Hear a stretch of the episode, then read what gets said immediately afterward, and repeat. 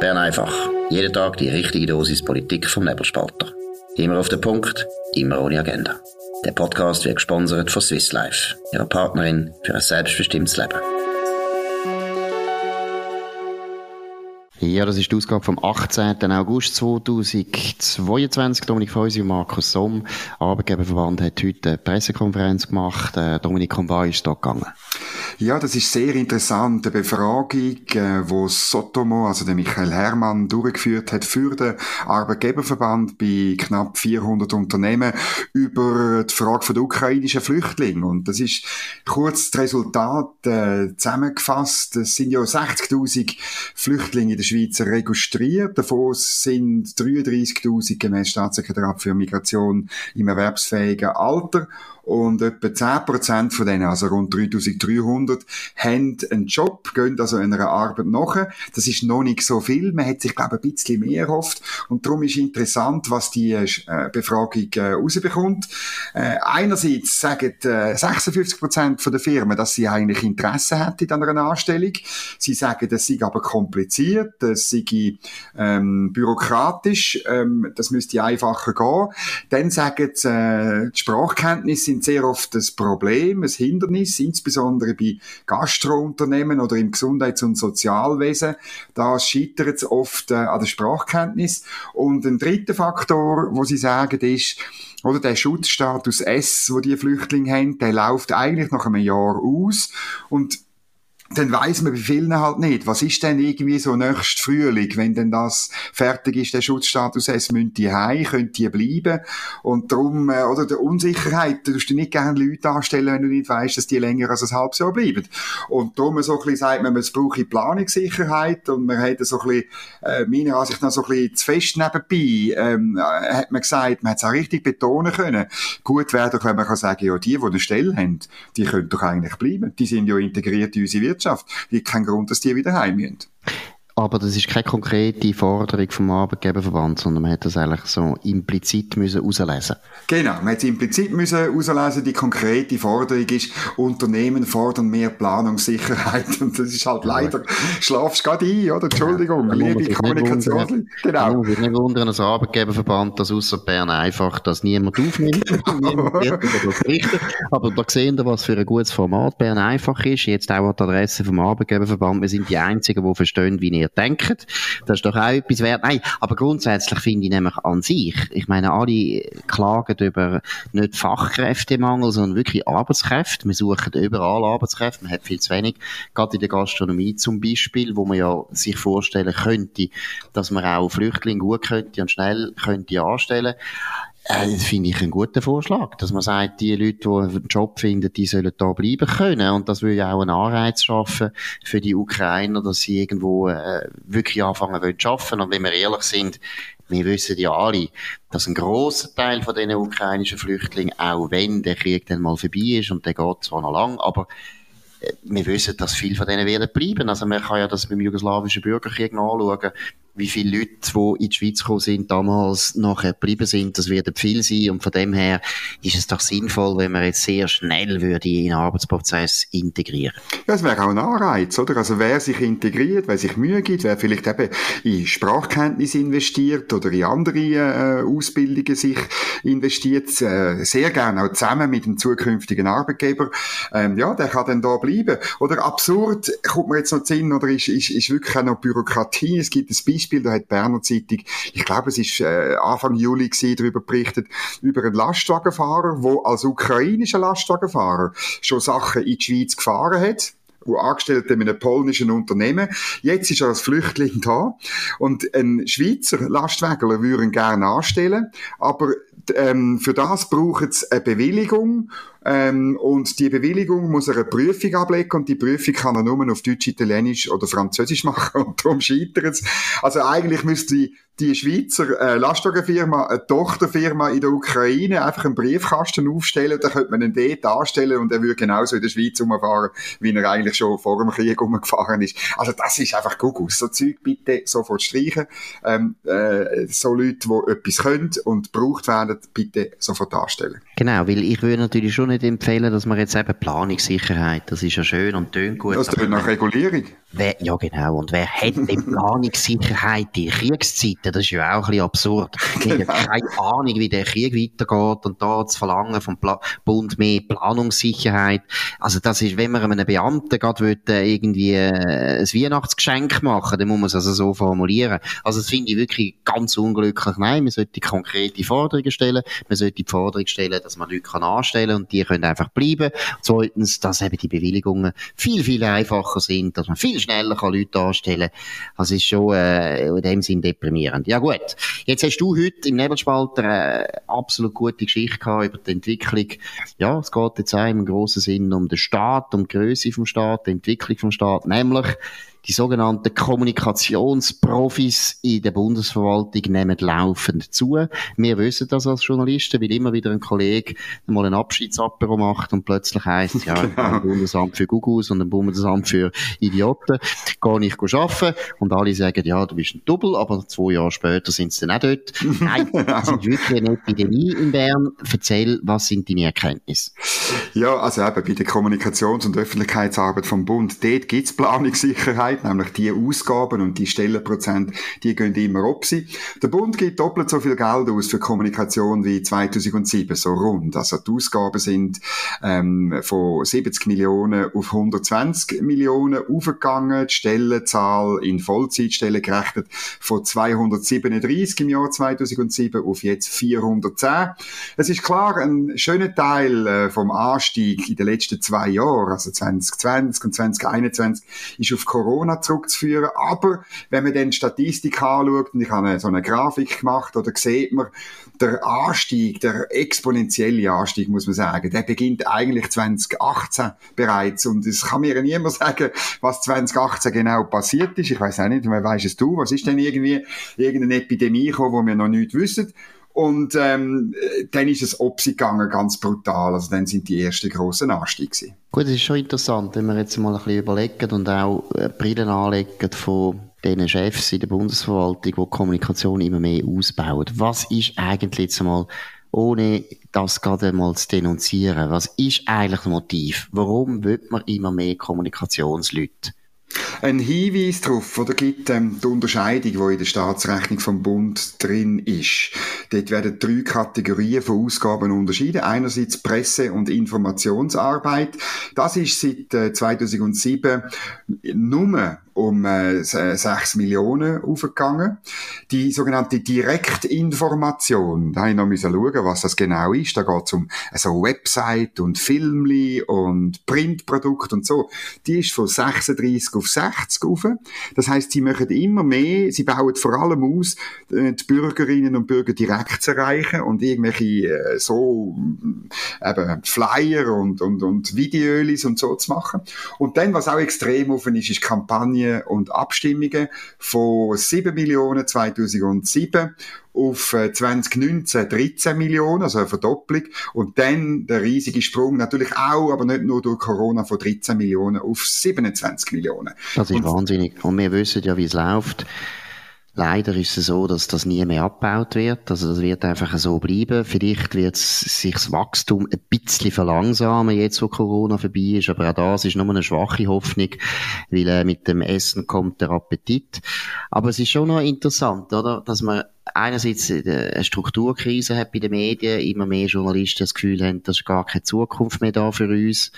Und gleichzeitig die Bundesverwaltung hat äh, einen unglaublichen Boom, was Kommunikation betrifft und tut ja eigentlich die Strukturkrise der Medien dadurch noch verschärfen auf zwei Arten. Das Erste ist einmal, dass wir äh, jetzt, wenn wir vom Digitalen reden, ich meine, der Nebelspalter ist auch digital unterwegs und umso mehr Angebote im Digitalen sind und wenn der Bund selber noch direkt informiert, selber noch Filme macht, selber noch Interviews macht, selber noch Bilder bringt und so weiter, ist das einfach das Angebot, das aus geweitet wird und wo natürlich uns private Anbieter, private Medien das Leben nicht einfacher macht. Also die Journalisten sind dann vielleicht auch aus dem Sicht der Konsumenten gar nicht mehr nötig, weil man kommt ja gerade direkt Propaganda vom Bund über. Man muss dann nicht noch die privaten Medien mhm. anschauen, wo leider, wie wir wissen, eben häufig einfach die gleiche Propaganda einfach nachbettet und behauptet, das sei Journalismus. Das ist das eine. Und das zweite ist, du hast dort auch noch Zahlen äh, aufgebracht. Das zweite ganz große Problem ist, dass äh, das Lohnniveau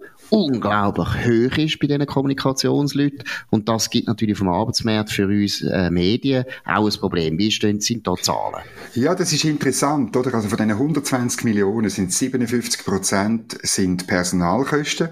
Und wenn das dann durch die 410 Vollzeitstellen, wo sich das aufteilt, teilst, kommst du auf den Durchschnittslohn von der Kommunikationsleute in der Bundesverwaltung. Ähm, und das brutto, natürlich, Bruttolohn ist 166 20.341 Franken. Und äh, das ist äh, per se schon wahnsinnig viel. Es ist aber mehr als doppelt so viel wie der Bruttolohn von einem Journalist. Der ist nämlich 78.272 Franken. Und das ist wahnsinnig. Also wenn du einfach, ich sitze da in der Bundesgasse, oder, und äh, ähm, wenn, wenn ein Kollege, der da schafft, gerade kürzlich eine Kollegin vom Blick, oder, wo Informationschefin wird vom äh, Alain Berset, wenn sie sozusagen die Strassenseite wechselt, wechselt, verdient sie doppelt so viel. Und das ist schon einfach ganz schlecht für die Branche, weil ähm, ja, man muss dann schon Überzeugungstäter sein, so wie wir beim Nebelspalter, dass man da nicht irgendwie auf die falsche Seite vom Schützengraben zu liegen kommt. Absolut. Und eben, man kann erfahrene Journalisten natürlich fast nicht mehr haben, wenn solche Lohnversprechen vom Staat herkommen. Und da muss ich ehrlich sagen, das ist eigentlich absolut gegen, gegen die Interessen auch vom Staat selber. Ich meine, der Staat kann ja nicht das Interesse haben, dass er private Wirtschaft äh, ruiniert. Aber der Staat, äh, so wie er heute ist, äh, tut sich da nicht so wahnsinnig äh, Zwang an, sondern tut da einfach einmal Leute einstellen. Vielleicht noch etwas Letztes, was eben auch wichtig ist, oder? Umso mehr Kommunikatoren der Bund hat. Und das ist jetzt eben wirklich absurd. Deshalb umso, wie soll ich sagen, umso dysfunktionaler wird auch unser Bundesrat. Das ist noch schwer zu verstehen, aber der Punkt ist ja, umso mehr Kommunikationschefs einen eigenen einzelnen Bundesrat, aber auch ein Bundesamt hat, umso mehr müssen die sich ja irgendwo profilieren. Die müssen ja irgendetwas machen, die müssen ja beweisen, dass sie Arbeit machen. Und das führt dazu, dass zum Beispiel Profilierung von den einzelnen Departementen, ich rede jetzt da vor allem auch von Kommunikation von den einzelnen Bundesräten, die müssen sich auch alle profilieren und eine Kollegialregierung, wo äh, Bundesräte ja nicht eigentlich sollten sich in der Öffentlichkeit die ganze Zeit in den Haaren liegen, ist eigentlich für Kommunikationsprofis, die bei diesen Leuten angestellt sind, eigentlich nicht so gut News. Eigentlich haben die ein Interesse, dass es ziemlich viel Zoff gibt zwischen den Bundesräten. Was sagst du? Ja, das ist ein bisschen so und das wird dann auch ähm, ja, kultiviert motiviert. Das, ich komme das natürlich mit über als sozusagen Target von diesen, von diesen Kommunikationsprofis auf der anderen Seite von der Bundesgasse. Und ähm, das spielt nicht nur in Sachen ähm, Kollegialität eine Rolle. Ich habe auch den Eindruck, dass es auch sonst eine Rolle spielt. Weißt, ich komme an einem normalen Tag, wie gestern, wo Bundesratssitzung ist, so 40, 40 äh, bis 60 Medienmitteilungen über aus der Bundeskanzlei, aus dem Departement. Ähm, und ich komme jedes Mal vor, wie, weißt du, die, früheren Meldungen von der, von der Agentur Pravda, oder? Es ist ja, äh, der Bericht hat gezeigt, wie toll das Departement ist. Die SEP-Studie beweist, dass die Regulierung fantastisch ist und so weiter. Es ist einfach, es sind nur Hurra-Meldungen. Natürlich, das ist die Aufgabe von Public Relations, aber es ist in einer Masse und es ist einfach viel zu viel und, und ich denke mir immer, das ist komplett absurd, was da läuft. Und das führt wirklich zu einer dysfunktionalen ähm, Politik. Wenn du dann auch noch dir vorstellst, wie Kräfteverhältnisse sind, da im Medienzentrum, ich tue jetzt schätzen, sind vielleicht 100 Journalisten, ich würde sagen, die Hälfte sind bei der SRG. Ähm, die Frage ist, ob man die gleich zählt oder anders, aber ist eine andere Frage. Und, und eben auf der anderen Seite sind insgesamt 410 Vollzeitstellen. Das ist einfach ein kompletter Quatsch. Du musst dir vorstellen, vier Kommunikationsleute, ständig mich bearbeitet in dem kleinen Büro, wo ich da hocke. Das, äh, das ist einfach nicht, die, die Medien haben dann ein, äh, ein Problem damit, oder? Gut, da haben wir jetzt gerade ein Waldhorn gehört, oder? Ist es ein Waldhorn oder ein Jagdhorn? Genau, es ist äh, Du musst schnell den Disclaimer machen, warum dass du ein Jagdhorn hast als Ton von deinem Handy. Ja, es ist bald 1. September, dann fängt die Hirschjagd an und das ist äh, die Musik, die spielt man ab, wenn man einen Hirsch geschossen hat. Das ist das Signal für Hirschtod. Gut, wir, sind noch nicht, wir sind noch nicht so weit, dass der Hirsch schon muss um sein Leben fürchten aber Kommunikationsprofis, denen sollte man das Leben schwer machen, weil äh, du hast es vorher gut geschildert, oder? Der Punkt ist ja auch, man kann eben die Leute auch mit Grosszügigkeit und mit guten und vielen Meldungen erschlagen. Also, meine, was eigentlich Parlamentarier schon lange erleben, nämlich dass die Verwaltung ihnen so viele Informationen gibt, so viele Dossiers gibt, so viele Studien gibt, so viele Vorschläge gibt, dass sie eigentlich das Zeug gar nicht mehr können lesen gar nicht mehr können bewältigen die Strategie, die dazu führt, natürlich, dass Parlamentarier einfach das Zeug durchwinken, wo die Verwaltung vorschlägt, die ist offensichtlich jetzt auch, was Medienarbeit betrifft, äh, angewendet worden. Das ist logisch. Ich meine, wenn Journalisten pro Tag 40 Meldungen bekommen, wer kann das überhaupt noch verarbeiten? Wer kann das noch kritisch anschauen? Wer kann da noch recherchieren? Nein, man druckt es dann meistens ab oder man macht einfach nichts mehr. Und man ist erschöpft und tut am Abend einfach nichts mehr machen. Vielleicht noch ein anderer Aspekt, der auch noch interessant ist, ist, äh, wir haben das auch noch geschildert, oder, dass die Bundeskanzlei immer mehr in Kommunikation investiert. Investieren ist das falsche Wort bei der Bundesverwaltung. Man würde gescheiter sagen, einfach verbrennt, Geld verbrennt. Aber dort habe ich auch noch das Gefühl, ist eine interessante Entwicklung, die Bundeskanzlei, die immer mehr Kommunikation will zentralisieren. Das widerspricht ein bisschen dem, was wir vorher gesagt haben, von den Departementen, die da im Wettbewerb stehen. Aber die Bundeskanzlei selber ist eben meiner Meinung nach auch ein Problem, wie die ständig Kommunikation ausbaut und dort auch eine Rolle den anfangen zu spielen, wo, wenn man jetzt mal ganz streng schaut bei der Verfassung, die Bundeskanzlei hat nie so eine Aufgabe gehabt. Das ist nicht die oberste Propagandaanstalt vom Bund. Irgendwo stimmt das auch wieder nicht. Gut, so viel also zu der Kommunikationsexplosion in Bern wird uns noch ein paar Mal beschäftigen, weil wir sind einfach auch betroffen davon. Aber noch eine gute Geschichte aus Bern. Dominik, um was geht's? Ja, das ist eine herzige Geschichte aus dem Coop in Konolfingen und ich muss zugeben, ich wohne ja in der Nähe von Konolfingen und es ist ein Porträt über zwei Verkäuferinnen, nämlich Esther und Ruth Hofer.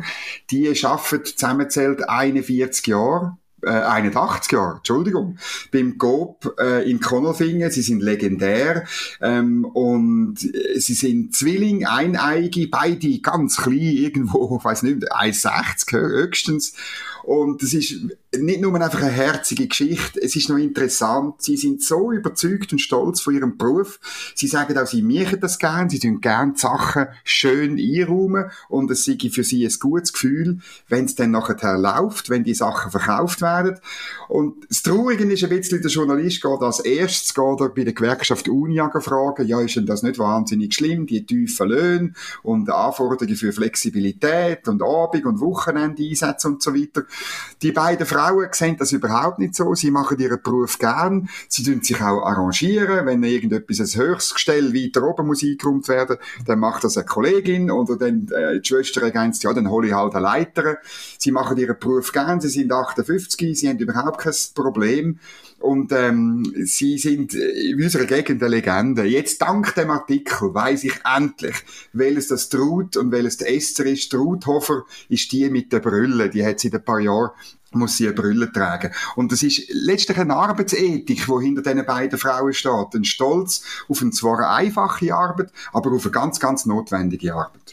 Genau, und das ist eben typisch, äh, wie die Medien heute solche Themen aufgreifen. Das ist eigentlich bedauerlich, oder das ist eigentlich, macht einen fast depressiv. Es geht immer ein bisschen darum, eben die Arbeit einfach klein zu reden und zu sagen, ja, das ist ein schlechter Job und da geht nicht, die Ausbeutung ist da am Werk und es kann nicht sein, dass Leute einfache einfache Arbeiten machen und das sogar noch lässig finden, sondern es sollten alle Journalisten werden und langweilige, langweilige Geschichten schreiben, wie offensichtlich der Journalist. Aber der ist auch typisch, du hast mir erzählt, dass man dann gerade zu der Unia geht und die Unia auffordert, da Stellung zu nehmen. Was ist da noch der Punkt? Ja, eben, die Unia kommt zuerst zu Wort, bevor man überhaupt mit den beiden Frauen redet. Und der GOP als Arbeitgeber kommt überhaupt nicht zu Wort im ganzen Arbeit, äh, im ganzen im ganzen Artikel hörst du nicht, was Coop dazu sagt. Und die haben, die beiden haben letztlich die Lehre gemacht äh, bei Coop und haben dort äh, eben die Stelle angenommen. Es ist, es schaffen beide 60 Prozent. Ähm, also äh, es zeigt, äh, dass sie, sie, sie leben dann zusammen, haben es gut miteinander, geniessen ähm, das Elternhaus steht dann noch so ein bisschen bemerkt und äh, sie sagen, mal, also wenn das Team stimmt und das haben sie das Gefühl, dann werden sie die paar Jahre bis zur Pensionierung auch noch im Coop Jakob Konolfinger weiter verbringen. Und ja. das ist doch, oder ich meine, am Schluss, am Schluss ist das ein Lebensentwurf, wo hm, jemand, der anders schafft, ein Journalist oder was auch immer, nicht darf einfach so tun, als sei das irgendwie minderwertig oder ganz schlimm oder das darf es nicht mehr geben. Wir brauchen so Leute. Also eigentlich eine Heldengeschichte, ja. wo ich mir jetzt gerade überlegt, den Nebelspalter vielleicht noch aufgreifen und selber mal darüber berichten, wie das läuft und einmal zeigen kann, was äh, ein anderer Journalismus ist. Wir machen das da auch in Bern einfach. Das ist sie Bern einfach am 18. August 2022. Dominik Freusi und Markus Somm. Könnt uns abonnieren auf nebelspalter.ch oder Apple Podcasts oder Spotify und so weiter. Könnt uns bewerten, könnt uns weiterempfehlen, machen Werbung in eurem Freundeskreis, Bekanntenkreis und so weiter weiter, ist die wichtigste, beste, am meisten informierte Sendung von ja, was soll ich sagen? Sagen wir mal Alpen, Nordseite und so weiter. Nein, das ist es gewesen. Wir freuen uns auf weitere Ausgaben, morgen wieder auf dem gleichen Kanal zur gleichen Zeit. Wir wünschen einen schönen Abend. Das war Bern einfach, immer auf den Punkt, immer ohne Agenda. Gesponsert von Swiss Life, ihrer Partnerin für ein selbstbestimmtes Leben.